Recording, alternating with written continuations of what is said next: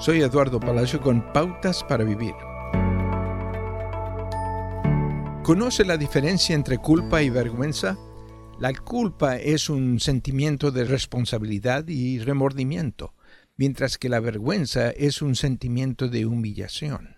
La culpa es apropiada a veces, pero la vergüenza puede alejarnos de la comunión con los demás y a distribuir nuestro valor. Vivir con vergüenza puede llevarnos a creer que no somos dignos del amor y el perdón de Dios. Hay un dicho que dice, aceptamos el amor que creemos merecer. Creer que no merecemos el amor de Dios niega el hecho de que Jesús ya murió por nuestros pecados. Creer que nuestros pecados son demasiado perversos como para el amor, el perdón y la aceptación de Dios es creer que nuestro valor es diferente de lo que Dios nos dice que es.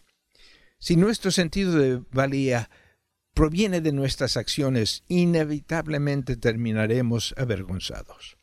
La Biblia nos enseña lo que Dios siente por nosotros. Su valor para Dios es tan alto que Él dio su propia vida por usted con amor eterno le ha amado.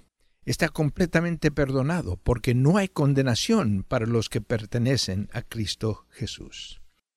Practique aceptar el amor Dios le da. Su perspectiva de nuestro valor es la base para vivir plenamente y sin vergüenza. Acaba de escuchar a Eduardo Palacio con Pautas para Vivir, un ministerio de Guidelines International. Permita que esta estación de radio sepa cómo el programa le ha ayudado.